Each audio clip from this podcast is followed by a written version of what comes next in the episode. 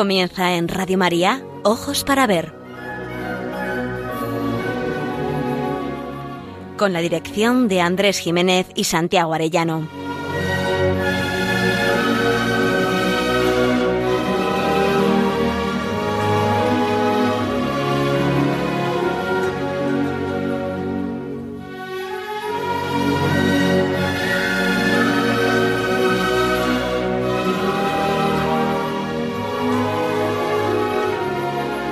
Amigos, muy buenos días. Aleluya. Feliz Pascua de Resurrección. Les saludamos una vez más desde Pamplona, donde realizamos esta edición de Ojos para Ver el primer y tercer martes de cada mes. Les habla Andrés Jiménez y me acompaña Miguel Ángel Irigaray, quien además se encuentra a los mandos como técnico de sonido.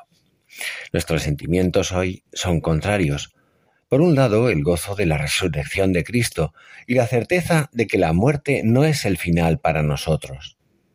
Por otro, la tragedia de la guerra que no cesa, que trunca vidas y proyectos, amores, esperanzas, que siembra odio en los corazones. El dolor y el sufrimiento, el horror y la consternación nos muestran la dureza del corazón humano en los agresores y a la vez su fragilidad en las víctimas inocentes. Pero la resurrección de Cristo nos asegura que un día llegará la paz. Ciertamente no una paz como la que da el mundo, hecha de amenazas, de intereses que se frenan por un momento unos a otros, de la frivolidad de quien no quiere pararse a pensar y prefiere, como en otros momentos en nuestra historia, ponerse a bailar el charlestón. Muy buenos días, Andrés, muy buenos días, oyentes de Radio María. Efectivamente, el regalo de Cristo resucitado en sus apariciones a los discípulos es la paz, y la raíz de la paz verdadera es la victoria sobre el pecado. Pero para ello Cristo tiene que resucitar también en nuestros corazones, porque la batalla entre la gracia y el pecado se libra en el corazón. Es un imperativo para el cristiano vivir en la paz con Dios, con los hombres, con la creación entera. La paz en la tierra, suprema aspiración de toda la humanidad a través de la historia, no puede establecerse y consolidarse si no se respeta el orden establecido por Dios, escribió Juan 23. Imitar los sentimientos de Cristo es lo que se nos pide a los cristianos como forjadores de la paz. Dios quiera bendecirnos con esta gracia.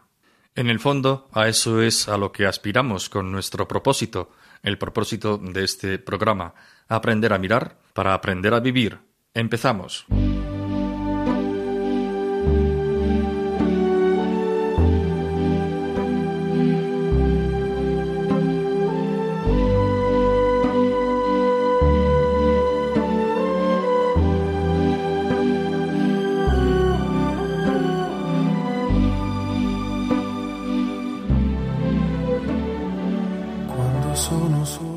Estamos viviendo la Pascua de Resurrección. La victoria de Cristo sobre la muerte ha abierto las puertas de la esperanza para toda la humanidad. La muerte sabemos que no es el final del camino. Todo, absolutamente todo, desde la acción más humilde a la más grandiosa, desde el triunfo en prestigios y alabanzas, a la humillación, la indiferencia, los desprecios, los sufrimientos y alegrías, todo, absolutamente todo, adquiere perspectivas de eternidad.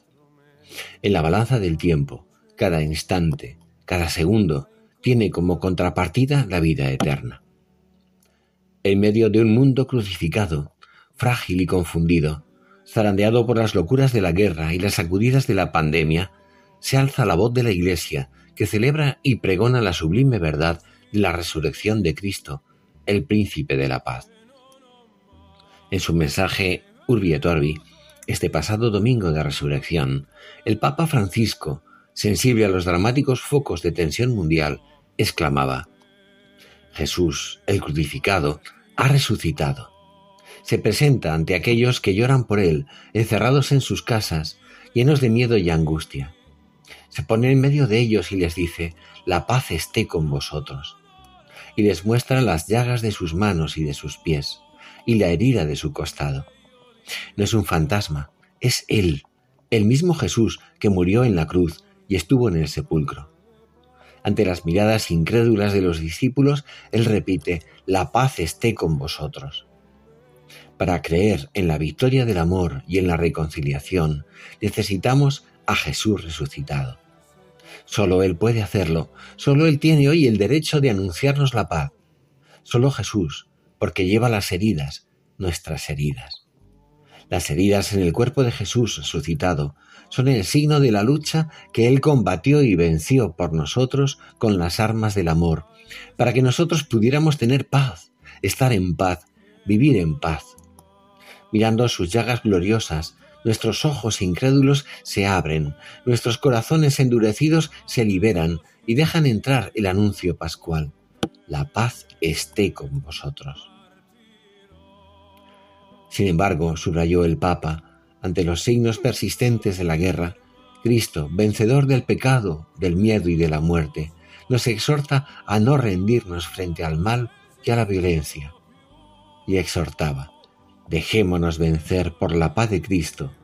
La paz es posible, la paz es necesaria, la paz es la principal responsabilidad de todos. El año pasado, en esta misma ocasión, el Papa Francisco, identificándose con todo el dolor de nuestro mundo, apuntaba Los testigos señalan un detalle importante. Jesús, resucitado, lleva las llagas impresas en sus manos, en sus pies y en su costado. Estas heridas son el sello perpetuo de su amor por nosotros. Todo el que sufre una dura prueba en el cuerpo y en el espíritu puede encontrar refugio en estas llagas y recibir a través de ellas la gracia de la esperanza que no defrauda. Cristo resucitado es esperanza para todos los que aún sufren a causa de la pandemia, para los enfermos y para los que perdieron a un ser querido. El sepulcro de Cristo, decimos nosotros, está vacío y la muerte no tiene la última palabra. Con su resurrección, Cristo trae a sus discípulos la paz. El 25 de marzo el Papa llevó a cabo la consagración de la humanidad, especialmente de Rusia y Ucrania, al corazón inmaculado de María, Reina de la Paz. Nos arde el pecho al percibir su presencia en la fracción del pan como en Emaús. También nosotros al oír en nuestro corazón que nos llama por nuestro nombre como a María Magdalena le respondemos Raboni, mi Señor. Nuestra fe nace y se apoya en la resurrección de Cristo, primicia de la nuestra. Necesitamos mantener viva esta fe en el encuentro personal, en una experiencia interior del Dios que nos ama. El acontecimiento histórico de la resurrección del Señor invita a toda la humanidad a resurgir de la muerte en el gozo de que no hemos nacido para ser dioses por un poco tiempo en la tierra, sino para vivir en Dios eternamente en paz. Feliz y sentida Pascua de resurrección, que callen las armas y el descarte de los pobres y excluidos, que triunfe para siempre el amor y el reinado de Cristo resucitado.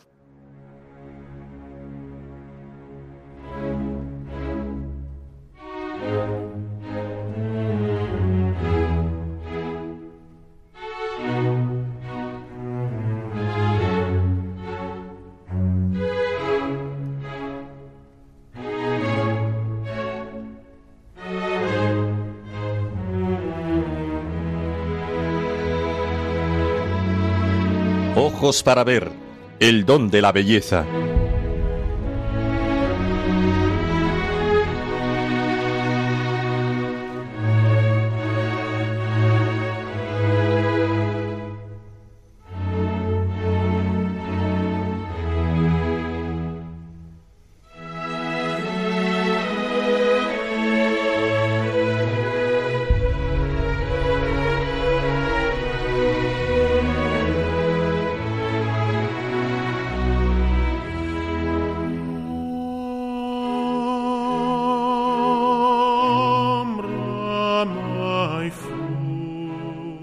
Gozo de la Pascua de Resurrección traemos a nuestro programa un fragmento de una narración apasionante en la que va a salir triunfante el amor. Pero no como solución romántico-sentimental, sino como la única salida posible al atolladero en que ha quedado atrapada la humanidad en nuestros días. El autor es Dostoyevsky y la novela Crimen y Castigo. Al final viene a concluir, es el amor el que nos salva. Benedicto XVI, en su encíclica Deus Caritas Est, nos lo mostró con claridad envidiable. No es la ciencia la que redime al hombre, escribe. El hombre es redimido por el amor. Eso es válido incluso en el ámbito puramente intramundano, continúa. Cuando uno experimenta un gran amor en su vida, se trata de un momento de redención que da un nuevo sentido a su existencia. Pero muy pronto, recuerda el Papa, se da cuenta también de que el amor que se le ha dado por sí solo no soluciona el problema de su vida. Es un amor frágil, puede ser destruido por la muerte. El ser humano necesita un amor incondicionado. Necesita esa certeza que, como escribe el apóstol, le hace decir, ni muerte, ni vida, ni ángeles, ni principados, ni presente, ni futuro, ni potencias, ni altura, ni profundidad, ni criatura alguna podrá apartarnos del amor de Dios manifestado en Cristo Jesús, Señor nuestro.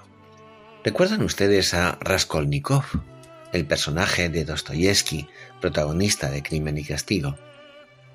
Es un estudiante que va a la universidad a sacar adelante sus estudios. Es un estudiante que lee y se toma en serio lo que lee. Y se entera de que Napoleón ha cambiado el curso de la historia. Siendo un don nadie, el militar corso llegó a tener en sus manos a papas, emperadores, reyes y pueblos. Pues bien, Raskolnikov ha decidido imitarle. Pero llega a la conclusión de que si Napoleón hizo en la historia tanto y llegó a ser tan importante, es porque no hizo caso a su conciencia. Consiguió que no le remordiera, fuesen cuales fuesen sus numerosos desmanes y fechorías. Raskolnikov va a medir sus fuerzas interiores examinando el comportamiento de su conciencia ante el crimen que, minuciosamente preparado, va a ejecutar. El suyo es un crimen pequeño y casi, casi, casi justificable, podríamos decir. Se trata de matar a una vieja usurera. Nunca un crimen es justificable, por usurera que fuera la víctima. Y Raskolnikov, como ser humano, todavía no ha machacado su conciencia. Porque no solo le remuerde, sino que al intentar acallarla, él mismo va dejando pistas que facilitarán el que lo descubran y lo condenen. Raskolnikov ha traicionado sus expectativas iniciales y las esperanzas y sacrificios que habían soportado por él su madre y su hermana. El estudio psicológico de los personajes principales y secundarios es magistral en la pluma de Dostoyevsky. ¿Puede alguien transformar el corazón emponzoñado de un joven que ha creído que sin la barrera del orden moral se pueden alcanzar las metas más envidiables el ideal del superhombre que definirá Nietzsche. ¿Puede salvar alguien al hombre de nuestro tiempo? ¿Puede salvar alguien a Raskolnikov? Solo Sonia, uno de los personajes femeninos más admirables en la historia literaria. Sonia, pobre, abnegada, tierna, tenaz, generosa y hermosa, la delicada y maravillosa prostituta, la que ha entregado su cuerpo para ayudar a su familia y la que es capaz de renunciar a todo a costa de dar su vida por Raskolnikov, es decir, amándolo. El corazón de cada uno de ellos era un manantial de vida inagotable para el otro, en Siberia o en donde quiera que hubiera estado necesitado aquel a quien amaba. Dice el texto así Rodia dirigió a Sonia una rápida mirada y bajó los ojos sin pronunciar palabra. Estaban solos. Nadie podía verlos. El guardián se había alejado. De súbito, sin darse cuenta de lo que hacía y como impulsado por una fuerza misteriosa, Raskolnikov se arrojó a los pies de la joven, se abrazó a sus rodillas y rompió a llorar. En el primer momento Sonia se asustó. Mortalmente pálida se puso en pie de un salto y le miró temblorosa, pero al punto lo comprendió todo, y una felicidad infinita centelleó en sus ojos. Sonia se dio cuenta de que Rodia la amaba, Sí, no cabía duda. La amaba con amor infinito. El instante tan largamente esperado había llegado. Querían hablar, pero no pudieron pronunciar una sola palabra. Las lágrimas brillaban en sus ojos. Los dos estaban delgados y pálidos, pero en aquellos rostros ajados brillaba el alba de una nueva vida, la aurora de una resurrección. El amor los resucitaba, el corazón de cada uno de ellos era un manantial de vida inagotable para el otro. Decidieron esperar con paciencia. Tenían que pasar siete años en Siberia.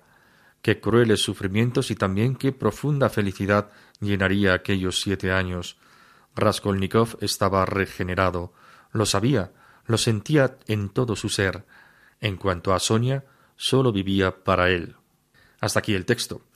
Y seguimos diciendo nosotros que ante el problema del mal, Dostoyevsky cree firmemente que Cristo no ha venido a explicar el sufrimiento, ni a resolver tampoco el problema del mal. Jesús ha tomado el mal sobre sus hombros para librarnos de él. Dostoyevsky adivina con mucha lucidez qué ocurriría si rechazamos a Cristo. ¿Qué pondremos en su lugar? ¿A nosotros mismos? decía. Para él es sumamente importante la divinidad de Jesús, consciente de que si lo consideramos solo como hombre, no es el Salvador ni la fuente de la vida.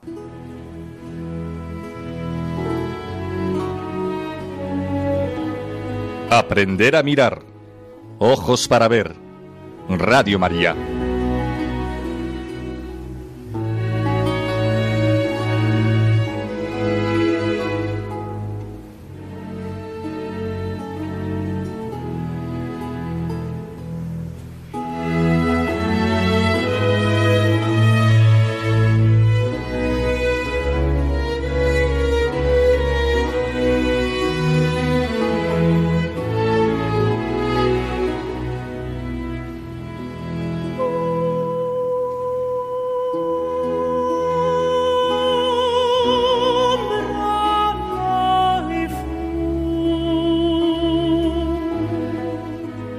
Las almas, incluso al separarse del cuerpo, son inmortales es una verdad que intuyeron los filósofos griegos y que de hecho proclamamos también en nuestro credo. Es esa vida del mundo futuro. Pero la novedad de nuestra fe es que nuestros cuerpos están llamados a la resurrección. Y por eso decimos en el credo, creo en la resurrección de la carne. Beatriz, la guía de Dante en el paraíso, plantea a las almas de los que ya están en el cielo la siguiente pregunta. ¿Qué añadirá a la felicidad de las almas celestiales la recuperación de los cuerpos el día en que resuciten? Meditar en el cielo, tener presente que el destino de nuestra vida mortal es entrar en la vida eterna, nos llena de sentido y de esperanza. No levantar los ojos a lo alto nos ata a los afanes de cada día y nos quita perspectiva.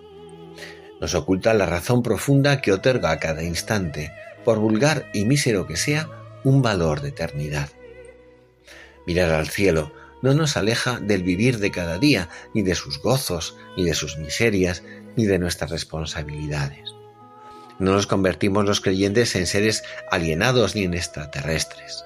Al cielo se llega por el amor de Dios que se manifiesta en el gozoso cumplimiento de todas nuestras obligaciones, la de amar a Dios y por supuesto amar al prójimo, es decir, haciendo bien todo lo que se nos ha encomendado. Dante nos presenta la vida del cielo como destino final de nuestra vida. Eso que Jorge Manrique llamaba camino para el otro mundo, que es morada sin pesar, a la vez que nos advertía las cumple tener buen tino para andar esta jornada sin errar. Probablemente de entre los artículos del credo, el que exige un grado máximo de fe no es creer en la vida eterna o en el mundo futuro, sino el asentir a la resurrección de la carne. La disolución de nuestra realidad material en tierra, en humo, en polvo, en sombra, en nada, como escribía Góngora, no es una elucubración, sino una experiencia universal. Sin embargo, es una cuestión capital de nuestra fe que al final nuestra corporalidad abandonará la tierra y se unirá a nuestro espíritu para recuperar la integridad de nuestro ser. Cada uno de los seres humanos somos espíritus encarnados, seres fronterizos en una unidad asombrosa entre una materia corporal y un alma espiritual. En esto consiste la peculiaridad del ser humano, en clara diferencia con todos los seres de la tierra y del cielo. Somos personas. Si no resucitan los cuerpos, nuestra vida eterna resultaría incompleta. Seríamos otra entidad.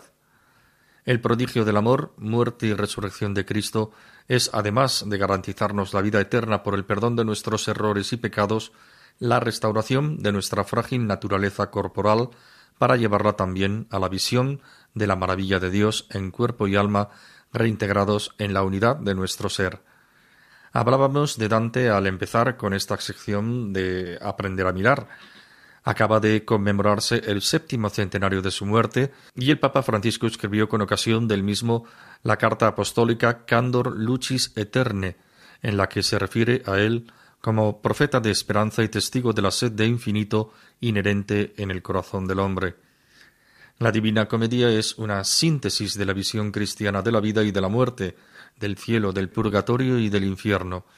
En ella, con el lenguaje y la plasticidad de un genio universal en el marco de su tiempo, se lee que, para movernos a esperar el cielo, las almas gloriosas nos persuaden contra nuestros temores. Quien se lamenta de que aquí se muera para vivir arriba es que no ha visto el refrigerio de la eterna lluvia. Y nos describen el indescriptible gozo y resplandor de los seres celestiales. En este canto nos conmueve la respuesta contundente sobre la resurrección de la carne. En el cielo los cuerpos harán visibles a las almas y no les restarán esplendor ni luz. Dos razones alega Dante en boca de los humanos coros celestiales. La primera, cuando la carne gloriosa y santa vuelva a vestirnos estando completas nuestras personas, aún serán más gratas. Este es el meollo de nuestra cuestión estando completas nuestras personas. Es la tesis de Santo Tomás de Aquino. Nuestra alma pervive tras la muerte corporal, pero esencialmente fue creada para comunicar la existencia, dar forma y vida al cuerpo. Por ello anhela la restauración para volver a formar con él unidad de sustancia. Y la segunda razón que alega el Dante, cual si sus cuerpos muertos añoraran, y no sólo por ellos, por sus madres, por sus padres y seres más queridos, y que fuesen también eternas llamas. Es conmovedor. Dante afirma que las almas gloriosas añoran sus cuerpos no sólo por ellos, sino por sus padres, madres y demás familia. José Luis Martín Descalzo, como el propio Santo Tomás, añadiría No retoquéis demasiado la figura corporal de mi madre para que la pueda encontrar fácilmente en el cielo.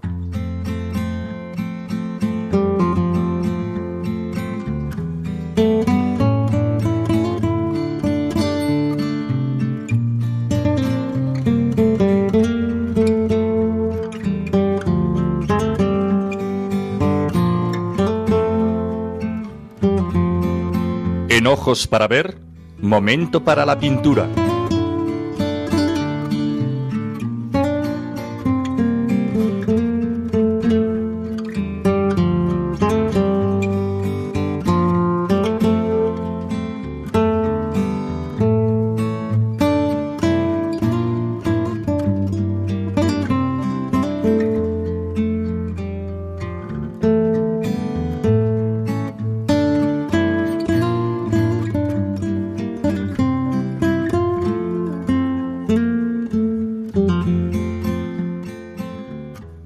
Acudimos ahora a la mirada pictórica de Bartolomé Esteban Murillo, pintor que con tanta hondura y maestría supo plasmar la fe de la Iglesia en sus cuadros.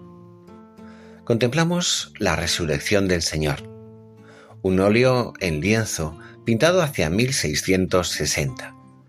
Se encuentra en la Real Academia de Bellas Artes de San Fernando, en Madrid reproduce el momento en que Jesús resucita y sale del sepulcro mientras los guardias, apostados para cuidar la entrada, se han quedado dormidos. El sepulcro está cerrado por la piedra que nadie ha removido. Cristo surge en movimiento ascensional, grácil y esbelto, sin que le pongan resistencia a las leyes de la gravedad. En su mano izquierda, la bandera de la salvación, que significa el triunfo sobre la muerte. Su mano derecha se entreabre como si ofreciera todo lo acontecido al cielo en un brindis de amor, al par que sus ojos agradecidos se dirigen hacia el Padre como si le estuviera diciendo, pletórico de gozosa alegría, que ahora sí se ha consumado todo. Su cuerpo radiante de luz resplandece sobre el fondo oscuro y destaca en un contraste supremo sobre la penumbra en que, en torno al sepulcro, duermen en diversas posturas los soldados. Esta obra maestra muestra un claroscuro donde la luz se dirige desde el fondo del cuadro hacia el espectador, brillando con máximo fulgor justo en la cabeza de Jesús. En la parte baja, en penumbra, tres soldados romanos durmiendo sobre el suelo. Los magníficos escorzos de los dos soldados que yacen en posiciones contrarias dan profundidad al espacio. Una luz dorada orla como en un pantocrator de carne y hueso la blancura radiante que surge del cuerpo de Cristo. El sudario que cuelga de su brazo flota en el aire y confirma en blancura las diversas intensidades de la luz a la par que su melena larga de nazareno confirma el movimiento y la negrura de su cabello y contrasta a lo Caravaggio con la radiante luminosidad de su hermosura triunfal. Cristo es la luz inmarcesible que saca a la humanidad de las tinieblas y sombras de muerte en que se encontraba desde el origen, de las tinieblas de muerte que hoy nos zarandean. Las llagas de su cuerpo nos advierten del precio de la liberación, son la garantía de su amor sin límites. Su victoria no marca la hora de la venganza, ni el inicio del ajuste de cuentas. Él se ha sacrificado por nosotros como víctima propiciatoria. En su mano oferente en su mirada implorante, nos está anunciando la hora de la misericordia. Con ello recordamos las palabras del Papa Francisco en este domingo de resurrección, que decía así ante los signos persistentes de la guerra como en las muchas y dolorosas derrotas de la vida, Cristo, vencedor del pecado, del miedo y de la muerte, nos exhorta a no rendirnos frente al mal y a la violencia.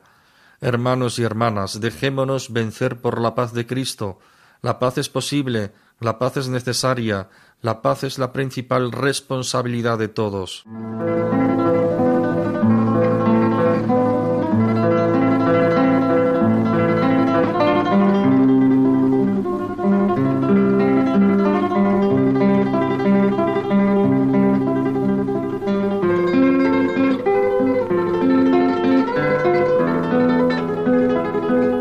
Momento para la poesía.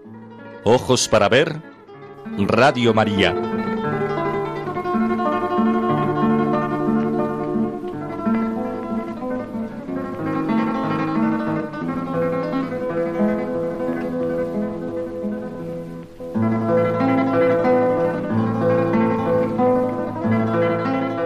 La Pascua de Resurrección coincide con la estación en la que, tras el letargo invernal, la naturaleza vive de forma repentina y casi inesperada la explosión de color, formas, perfumes, vida y belleza que denominamos primavera. Por ello, el lenguaje popular llamaba a las fiestas pascuales Pascua Florida, y así recordarán algunos, el antiguo catecismo recogía la expresión cuando prescribía a los creyentes la comunión anual, comulgar por Pascua Florida, decía, Recibimos en estos días una invitación a hacer aflorar a la conciencia la necesidad de vida, de renovación que llevamos dentro de nosotros y que la resurrección del Señor viene a confirmar y a realizar en un nivel insospechadamente profundo. Es una invitación a vivir la Pascua en esas experiencias humanas que son el encuentro con otros caminantes mientras volvemos a casa, tal vez un poco desesperanzados, como aquellos dos que caminaban hacia Emaús, una invitación a estar abiertos a la escucha de palabras que ponen en ascuas nuestro corazón, la invitación a nuestra mesa a personas que pasan a nuestro lado a compartir el pan que abre nuestros ojos, nos llena el corazón de alegría y nos hace decir con todo el convencimiento, verdaderamente ha resucitado el Señor. Este sentimiento de Pascua y primavera nos ha recordado un prodigioso poema de Juan Ramón Jiménez que aparece en una de sus últimas obras, La Estación Total, y titulada Mirlo Fiel.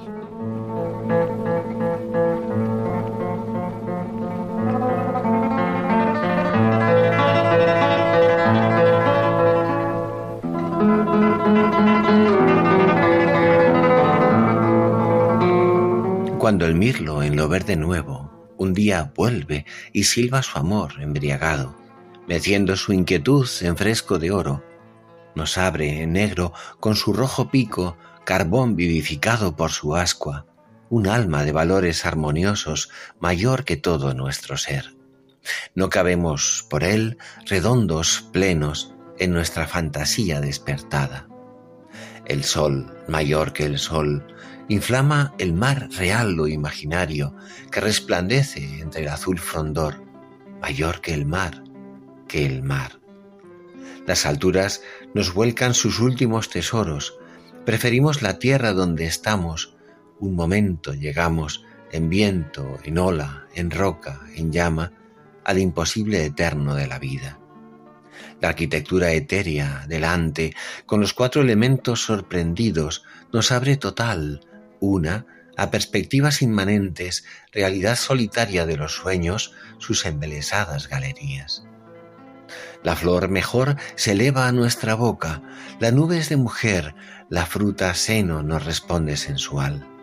Y el mirlo canta, huye por lo verde y sube, sale por lo verde y silba, recanta por lo verde venteante, libre en la luz y la tersura, torneando alegremente por el aire, dueño completo de su placer doble, entra, vibra silbando, ríe, habla, canta y ensancha con su canto la hora parada de la estación viva y nos hace la vida suficiente.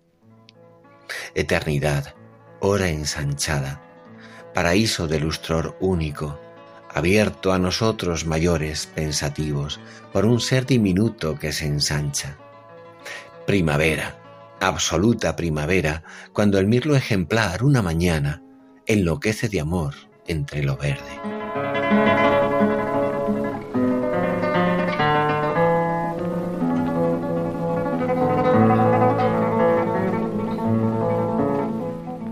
Juan Ramón es el máximo poeta del siglo XX, aunque sigan conmoviendo nuestro corazón Antonio Machado y otros no menos dignos de figurar en esa edad de plata de la que alardean con razón nuestros estudiosos de la literatura española.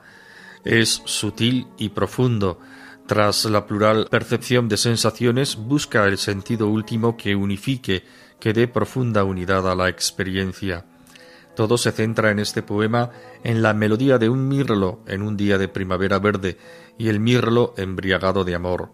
En ese momento mágico todo se transfigura y permite ver, como en el monte Tabor, la realidad en el máximo esplendor de su belleza. Aquí y ahora está la plenitud que el tiempo se alarga y se convierte en indicio de eternidad, y nuestro ser alcanza su identidad suprema. De Tejas abajo, es tal la plenitud de perfección que el mirlo pone al descubierto que se nos permite entrever en el tiempo la eternidad. Todo, absolutamente cada rincón del todo, presagia el imposible eterno de la vida. Es tal la plenitud de cada instante que en su belleza nos hace la vida suficiente. La penúltima estrofa es un prodigio descriptivo y plástico. El gozo de la vida nos salpica, sientes el bullicio vital de un mirlo y todo porque estaba enamorado. Ensancha con su canto, dice el poema, la hora parada de la estación viva y nos hace la vida suficiente. La última estrofa, eternidad, hora ensanchada, es un remanso de profundidad. Cuando la belleza nos lleva a cotas tan profundas de nuestra intimidad, la eternidad se ensancha. Seguimos de tejas abajo, es maravillosa la experiencia casi mística, pero el Dios trascendente no ha aparecido. Es el vuelo mágico del mirlo el que ha hecho posible al alma sensible de Juan Ramón que percibamos horas ensanchadas, presagios de eternidad aquí y ahora. Dice primavera, absoluta primavera, cuando el mirlo ejemplar una mañana enloquece de amor entre lo verde. El romanticismo reaccionó contra la frialdad del siglo de la razón, el XVIII y apostó, aunque imprecisamente, por retornar la religión a la vida, pero no mirando a un Dios trascendente, sino la belleza del arte como expresión de un anhelo de infinitud y de eternidad. En otras claves formales y en otros modos expresivos realmente exquisitos, Juan Ramón quiso hacer de su arte, tan riguroso en la forma, no sólo una ley suprema de moralidad, sino huella de una realidad infinita, ambiguamente próxima a una trascendencia material, un panteísmo o espiritual, un Dios personal. El estudioso Ricardo Gullón dijo de este poema que es un canto ascendente al sentimiento de eternidad suscitado en el alma por el vuelo del mirlo, cuya presencia anuncia el retorno sin fin de la primavera. En este poema encontraremos en sutil integración los elementos del arte de Juan Ramón. La palabra alada, sugestiva, plástica, su sentido del color que le hace ver la primavera en lo verde nuevo de la hoja recién brotada, fresco de oro, el aire alanceado por el sol, y al pájaro, carbón vivificado por su ascua como una negra flor voladora en ese ámbito purísimo. Vemos también cómo estas sensaciones coloristas se mezclan con otras también visuales, tal la de la embriaguez del mirlo meciendo su inquietud en las auras y con alguna de tipo auditivo silba el anuncio de la primavera, fundiéndose al fin en la corriente poética hasta desembocar, verso a verso, en la postrer sugerencia que alude a los valores armoniosos entrevistos al contacto renovador de ese fiel abril representado en la imagen del ave oscura. La impresión inicial, reflejos auditivos y visuales, deriva del símbolo tangible al concepto abstracto, cuyo desarrollo posterior va a ser materia del poema, entrecruzando las ideas y las sensaciones. Juan Ramón ha dado con la clave del arte de todos los tiempos. Es un canto ascendente al sentimiento de eternidad suscitado en el alma por el vuelo del mirlo, cuya presencia anuncia el retorno sin fin de la primavera, como escuchábamos. Estamos todavía a medio camino de la ascensión total de San Juan de la Cruz. Volé tan alto, tan alto, que a la caza le di alcance. La nostalgia de Dios en el corazón humano se vislumbra en las pequeñas realidades sublimes de cada día. ¿Quién nos lo iba a decir? El canto del mirlo es un presagio de eternidad. En medio de un mundo asediado por la guerra, la destrucción y el odio, la muerte, en fin, nacidos del afán humano de convertirse en Dios, necesitamos un signo tangible de esperanza, la certeza de una nueva primavera, la Pascua del Señor muerto y resucitado, respuesta última al cáliz amargo de la muerte.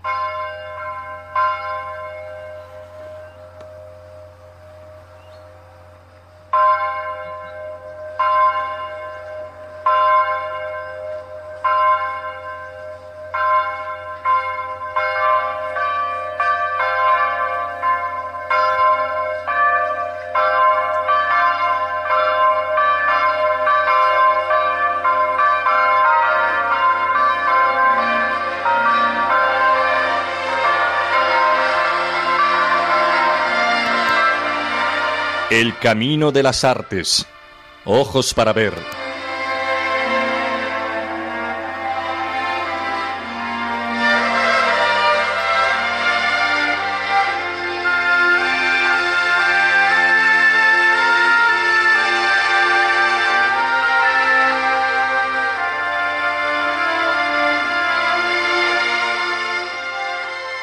El tiempo pascual en el que nos hallamos es el tiempo más gozoso de la liturgia de la Iglesia y ocasión del mayor esplendor del canto gregoriano, expresión musical de la fe de la Iglesia manifestada en su liturgia. El gregoriano es, en cierto modo, como el latido espiritual de la vida monástica. Las composiciones gregorianas vienen a ser un comentario musical lleno de unción religiosa a un texto sagrado. Don Granger, impulsor de la vida monástica benedictina, que había caído en el ostracismo después de la Revolución Francesa, hizo que los monjes de su monasterio de Solesmes se dedicasen a reconstruir las melodías gregorianas según su configuración original. Para ello se dedicaron al estudio de los códices más primitivos y formaron así una escuela de investigación musicológica de primera categoría, con un sistema de interpretación característico que ha servido de modelo en todo el mundo. En la liturgia cantada, mecida por el canto llano solemne de la música gregoriana, la oración comunitaria de las horas es expresión de la mayor elevanza a Dios por Él mismo, por la belleza de la creación por la redención obrada en Cristo. Es alabanza por la vida de la humanidad, por la predilección y elección para participar en la vida definitiva del cielo. En los salmos encontramos todos los sentimientos que el ser humano puede experimentar en su interior y se le presentan a Dios con la confianza de que la última palabra no la tiene el dolor y la muerte, sino Él, que es la resurrección y la vida. Para escuchar tenemos que acallar primero todo el ruido que llevamos dentro. La escucha se restaura en el silencio, que nos posibilita tener el oído abierto a Dios y a nuestros hermanos los hombres. Abre la mente a las inspiraciones del Espíritu Santo, estimula la atención del corazón y la oración solitaria con Dios. Orar y cantar, que es la obra de Dios, en expresión de San Benito, es la respiración y el latido de una forma de vivir amasada en el silencio, en la que Dios es el protagonista. Escuchamos ahora un fragmento del pregón pascual, el Exultet, con el que se inicia la liturgia de la vigilia pascual el sábado santo. Exulten por fin los coros de los ángeles, exulten las jerarquías del cielo, y por la victoria de Rey tan poderoso, que las trompetas anuncien la salvación.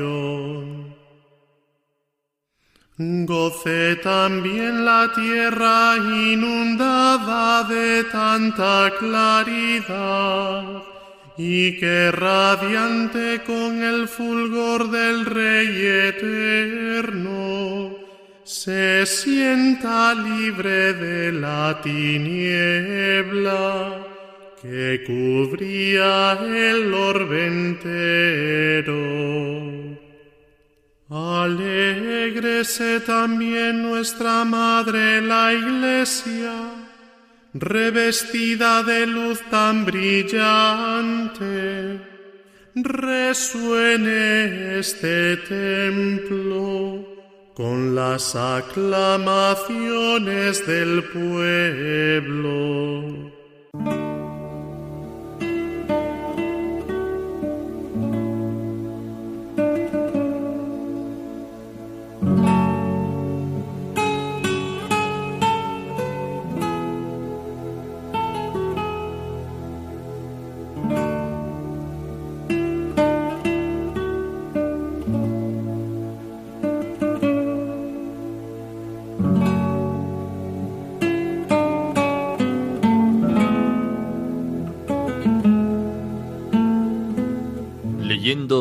Sucederá la flor de Jesús Montiel.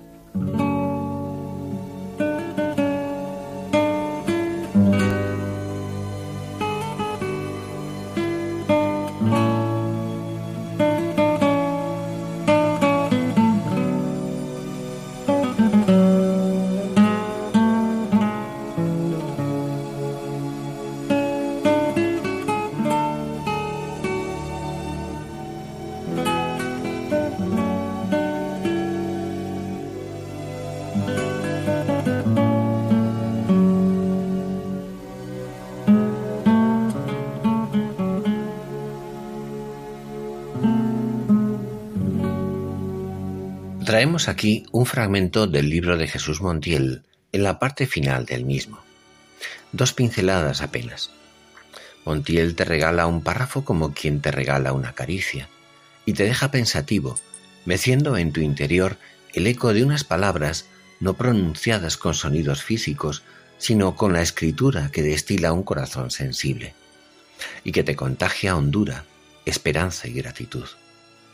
La primera una reflexión sobre la vida sencilla y convertida en servicio impagable, ejemplo de aquella gratuidad que recordábamos en nuestro programa anterior, que nos consuela como un bálsamo en tiempos que nos tientan a desesperar del ser humano, nosotros mismos. La chica que cuidaba de tu hermano escribe durante nuestra ausencia, cuando veníamos a estar contigo en el hospital, planchaba la ropa todos los días, hacía la comida, aireaba las habitaciones y perfumaba la casa con el aroma de su servicio. y todo lo hacía con una sonrisa sincera. Yo sería incapaz de obrar así con unos desconocidos, perder mi tiempo sin exigir una recompensa. Eso es cosa de los héroes. Hay millones entre nosotros, aunque los telediarios no lo digan. Estos gestos anónimos pueblan la tierra en todas las geografías. Has de saberlo, que los hombres, pese a todo, son muy dados a las buenas obras y que no está todo perdido. Esta chica no solo suplió nuestra ausencia realizando las tareas del hogar, también nos salvaba. Cuando uno está en mi situación, una entrega como la suya se parece mucho a la hoja en mitad de un bosque calcinado, la primera hierba en la ceniza, la ranura de luz en la puerta durante la noche.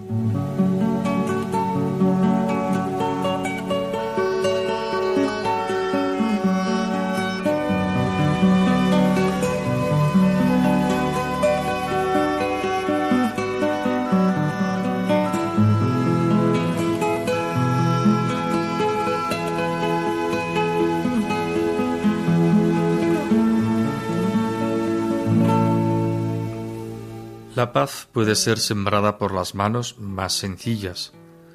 Concluye Montiel con una reflexión nacida de la calma, de la esperanza y la fe en medio del crudo invierno, porque sólo ellas, la fe y la esperanza, ayudan a confiar en la resurrección cuando todo parece haber muerto de frío. Cuando llego a nuestra habitación, dice el texto, ya en el hospital, los dos miramos la nieve y mientras la miro puedo ver la forma secreta de un muñeco. Los poetas somos así, como vosotros, los niños. Vemos en una cosa más cosas. La fe, como unas manos, va modelando una figura. Es una cuestión de confianza, nada más. Además de nieve, es el muñeco que seguro esculpiremos en otro invierno. Érase una vez en Navidad dos caras pegadas a una ventana del hospital un niño calvo y su padre mirando sin prisa el descenso de la nieve.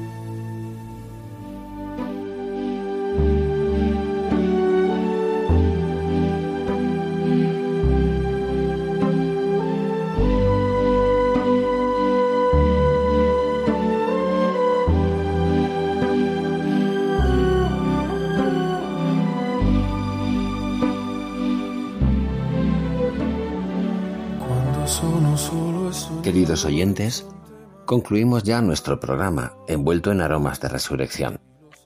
La paz que trae consigo Cristo vencedor del pecado y de la muerte nos hace mirar aún con esperanza a este mundo nuestro sacudido por la violencia y la guerra. Las heridas que muestra aún el cuerpo resucitado de nuestro Señor son el sello perpetuo de su amor por nosotros. Todo el que sufre una dura prueba en el cuerpo y en el espíritu puede encontrar refugio en esas llagas y recibir a través de ellas la gracia de saberse acompañado por el Dios de la misericordia y de la paz, capaz de compadecerse de nuestra flaqueza y de todo sufrimiento injusto. Oremos para que el Señor conceda fortaleza a todos los que sufren, para que se mantengan firmes frente al mal y la violencia. Porque, como decía el Papa Francisco al consagrar a Ucrania y Rusia al Inmaculado Corazón de María, si queremos que el mundo cambie, primero debe cambiar nuestro corazón. Para que esto suceda, dejemos hoy que la Virgen nos tome de la mano. Contemplemos su corazón inmaculado donde Dios se reclinó, el único corazón de criatura humana sin sombras. Ella es la llena de gracia, en ella no hay rastro del mal, y por eso Dios pudo iniciar con ella una nueva historia de salvación y de paz. Fue allí donde la historia dio un giro. Dios cambió la historia llamando a la puerta del corazón de María. Que tengan todos un hermoso día. Muy buenas tardes.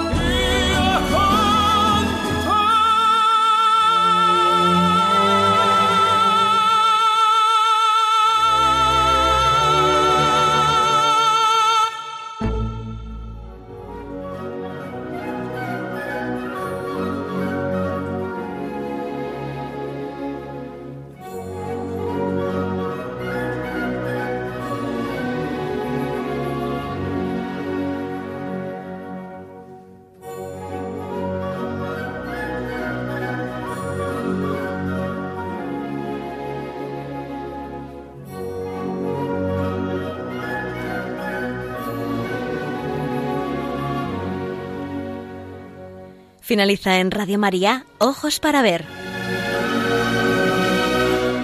Un programa dirigido por Andrés Jiménez y Santiago Arellano.